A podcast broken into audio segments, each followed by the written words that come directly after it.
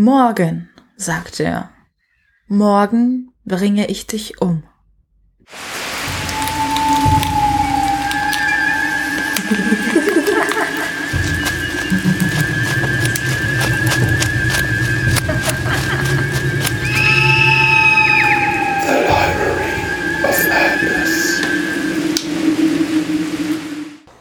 Hallo und herzlich willkommen zu einer neuen Folge von The Library of Madness, einem Podcast-Ableger von Sigma 2 Foxtrot und ArkhamInsiders.com.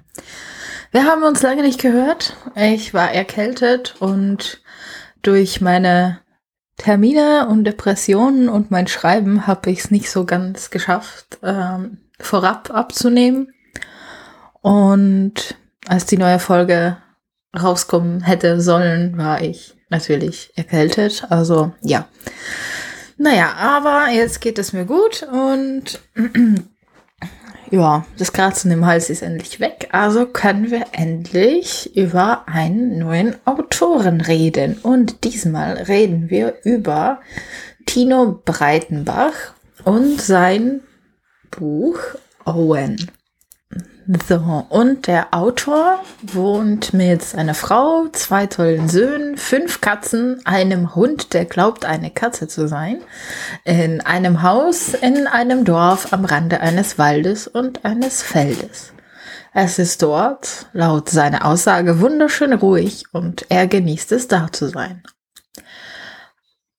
Er hört gerne Musik und komponiert auch eigene Stücke und es gibt sogar ein Album, das er mit seinen Kollegen aufgenommen hat in allen möglichen Shops.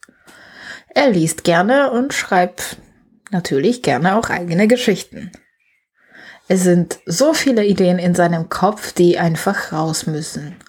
Und nachdem er zwei Bücher unter einem Pseudonym veröffentlicht hat, hat er sich anschließend eine Auszeit genommen und ähm, hat dann unter seinem Klarnamen Owen veröffentlicht, das es sogar auch als Hörbuch gibt. Er ist ein Mitglied im Club der Self-Publisher, so wie ich. Und dort tauscht er sich gerne mit anderen Autoren aus und arbeitet gemeinschaftlich an diversen Projekten und hat dabei jede Menge Spaß. Ja, mit Bücher, die er am liebsten liest, ist es so eine Sache. Hauptsächlich liest er Bücher von Stephen King. Wie kann es auch anders sein?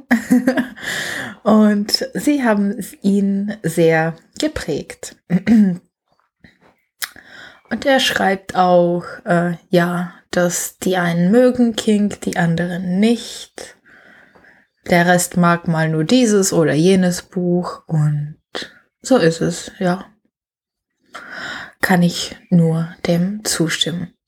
Er mag der, seinen Schreibstil und die Art und Weise, etwas Kompliziertes locker und flockig zu erzählen. Das findet er einfach grandios. Und auch schafft er es King, einen nach nur wenigen Sätzen in den Band und somit auch in die Geschichte zu ziehen. Ähm, ja, bei anderen Autoren ist es egal, ob Verlagsautor oder Self-Publisher. Und sonst, was, es muss nicht immer blutig sein für Tino. Im Moment liest er Philip P. Petersons Science-Fiction-Trilogie Paradox und wartet derweil auf den nächsten King. Patterson ist ein deutscher Self-Publisher und hat mit seinem ersten Teil der Trilogie den Kindle Storyteller Award 2015 gewonnen. Tino hat keinen besonderen Schreibritual. Er schreibt, wenn er dafür Zeit hat. Und das kann einfach überall sein, selbst vor einem Arzttermin im Wartezimmer.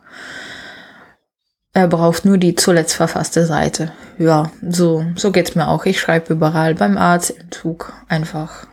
Ja.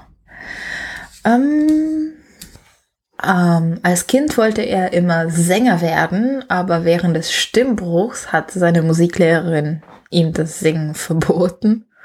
Er hat dann an sich so gezweifelt, dass er das komplett aufgegeben hat und sich bis heute nicht traut.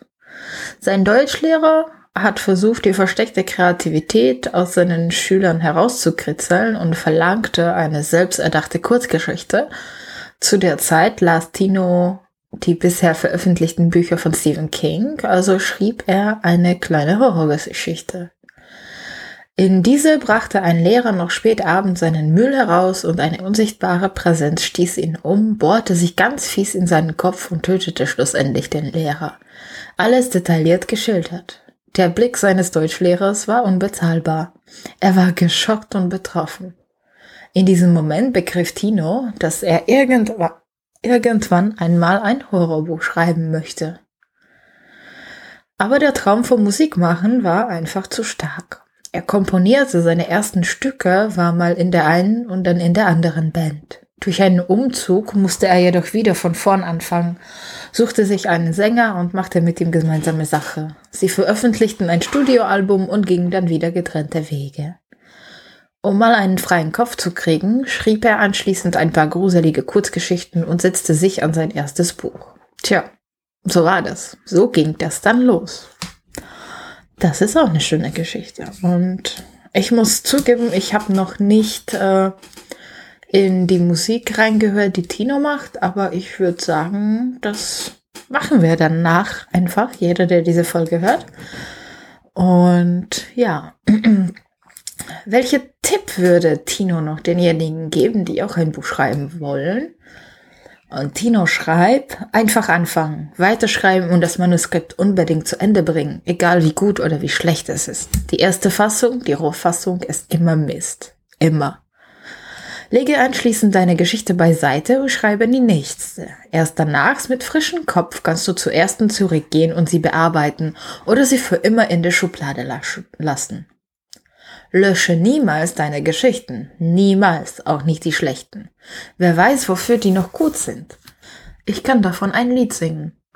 Höre nicht auf dein Umfeld. Mach das, was du willst, nicht was andere dir vorschreiben wollen. Lebe dein Leben, lebe deinen Traum, nicht das Leben und die Träume der anderen. Das ist ein sehr schöner Tipp und kann ich auch so unterschreiben. Ich äh, habe anfangs habe ich tatsächlich was gelöscht und dann habe ich mir so mitten in dem neuen Projekt gedacht, ach verdammt, das hättest du da reinschreiben können.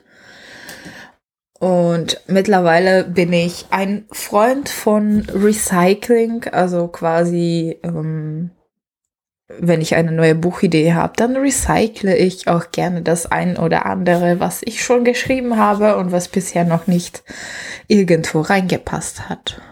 Ja, und jetzt gibt es den Klappentext von Owen. Danny mag keine Kinder. Er konnte sie noch nie leiden. Doch solch eine Abneigung wie gegen diesen Jungen, der seit neuestem ständig in seine Gegend rumhängt, ist selbst ihm fremd. Dabei hätte er doch eigentlich andere Probleme, denn in jüngster Zeit laufen in seinem Leben einige Dinge aus dem Ruder. Und dann ist da noch die Warnung seiner seltsamen Nachbarin. Halten Sie sich von Owen fern. Er ist der Teufel. Ich muss sagen, dass ich Owen verschlungen habe. Und ähm, da es sich um einen Kurzroman handelt, war das ja sehr schnell ausgelesen. Und ich mag Tinos Schreibstil. Man kommt sehr, sehr gut in die Geschichte rein und auch, obwohl sie so, ja, sagen wir mal, relativ kurz ist, finde ich sie großartig. Super geschrieben und auch sehr, sehr spannend durchgehend. Und am Ende fand ich, das Ende fand ich richtig, richtig gut. Also ich würde jedem empfehlen, es zu lesen. Und ich lese euch natürlich auch einen Abschnitt vor. Es rumst. Bumm. Sein Kopf schmerzt höllisch, als er davon aufwacht. Die Augen lässt er geschlossen. Vorsichtig betastet Danny seinen Hinterkopf und fühlt eine dicke Beule. Scheiße. Er braucht kurz, um zu verstehen, wo er ist. Und dann braucht er eine Weile, um das zu verstehen, was er gerade gesehen hat. Er braucht ebenso eine Weile, um zu überdenken, was er glaubt, gesehen zu haben. Dann rumst es wieder. Bumm. Und Danny blinzelt. Was ist das denn? In dem Moment, als er den Jungen sieht, wünscht er sich, die Augen lieber nicht geöffnet zu haben. Er steht wieder auf dem Rasen, an der gleichen Stelle. Es sieht aus, als wäre er schon immer da gewesen. Der Junge trägt wieder die gleichen Sachen, die blaue Wollmütze mit den weißen Fuck-Schriftzug, dieselbe verlotterte Hose und dieselbe verdreckte Tarnjacke. Nun diesmal hat er den Ball nicht unter den Arm geklemmt, sondern hält ihn mit beiden Händen. Danny schaut sich um und bemerkt erst jetzt, dass er in seinem Auto sitzt. Ist er nicht zuletzt vor dem Küchenfenster der Familie Westland gewesen und hat Katharina, die Katharina, Hundestylistin, tot mit einem Handmixer in ihren Gedärmen auf dem Fußboden liegen gesehen? Warum sitzt er jetzt in seinem Auto? Ist das alles nie geschehen? Bumm. Der Ball prallte vom Kotflügel ab und springt in die Hände des Jungen zurück. Und bevor Danny versteht, was da gerade passiert ist, wirft der missratene Bengel den Ball erneut gegen das Auto. Bumm. Fassungslos bewegt Danny seine Lippen. Einen Ton bringt er aber nicht hervor. Lautlose Worte, als spreche er ein Gebet. Er kann kaum glauben, dass dieser Knirlchen ungeniert anstarrt und den Ball abermals wirft. Bumm.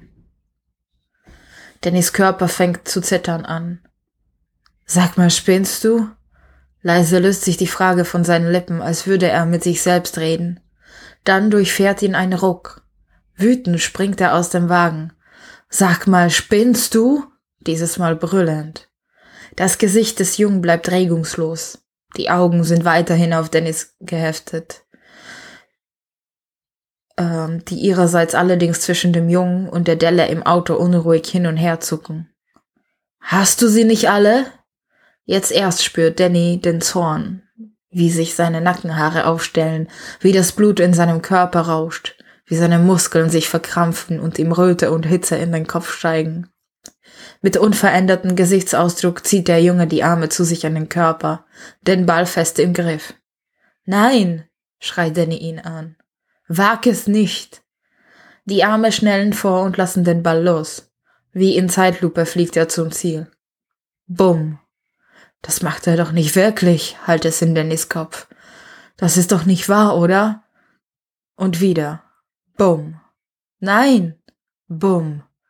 Nein, nein, nein, nein! Dannys Beine schieben ihn nach vorn, die Hand erhoben zum Schlag ins Gesicht. Ein letztes Mal. Bumm. Der Junge fängt den Ball auf und spurtet los. Danny hinterher, immer noch mit erhobener Hand. Er sieht, wie der Junge seinen Ball vor sich her dribbelt. Er kann es kaum glauben, als er ein ausgelassenes Lachen hört. Er legt noch einen Zahn zu, doch hatte das Gefühl, den Jungen nicht einholen zu können. Dieser wirft seinen Ball jetzt gegen die Hauswand der Klausens, die wohlweislich weggezogen sind, fängt ihn wieder auf, dreht sich dabei einmal um die eigene Achse und rennt weiter. Schallendes Gelächter dringt in Dannys Ohren. Es macht ihn rasend und nochmals versucht er sein Tempo zu steigern. Dann zieht der Junge nach links und verschwindet hinter dem Haus. Danny ist nach wenigen schnellen Schritten ebenfalls da und biegt ab. Aber dann, dann nichts. Der Junge ist weg. Danny bremst ab. Vor ihm steht eine Sichtschutzwand, die sicher einen Meter achtzig hoch ist.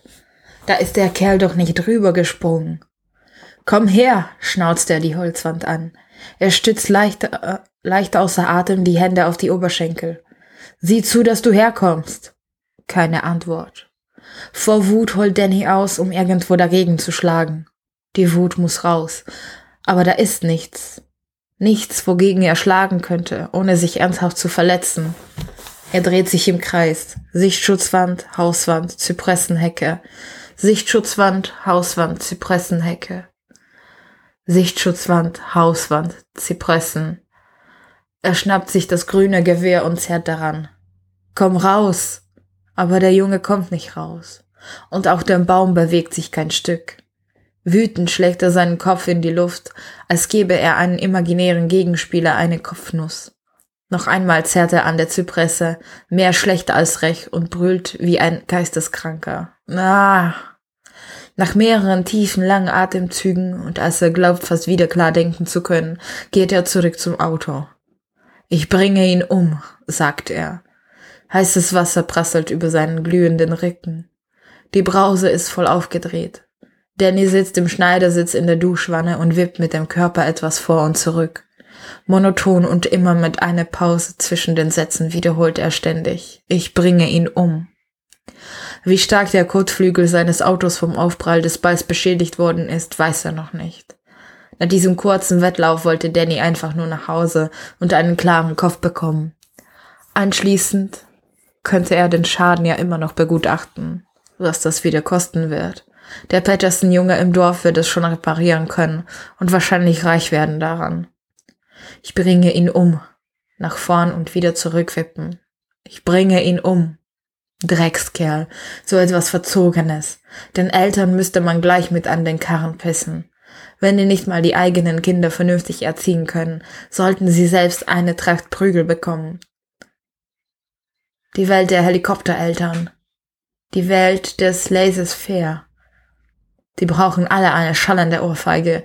Und wenn das wahrhaftig wehtun und sie fragen sollten, warum man das getan hat, dann gleich noch eine rüberbraten. Vielleicht kommt dann die Erkenntnis. Ich bringe ihn um. Mit brennenden Schultern und geröteten Rücken dreht er endlich das Wasser ab. Wie in Trance geht er ins Schlafzimmer und sucht sich saubere Sachen aus dem Schrank. Gemütliche Sachen, keine, die schick aussehen.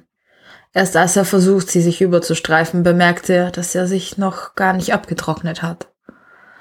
Nicht so wichtig. Er will nur noch aufs Sofa und sich überlegen, wie er den verkackten Jungen aus dem Weg schaffen kann. Morgen, sagt er.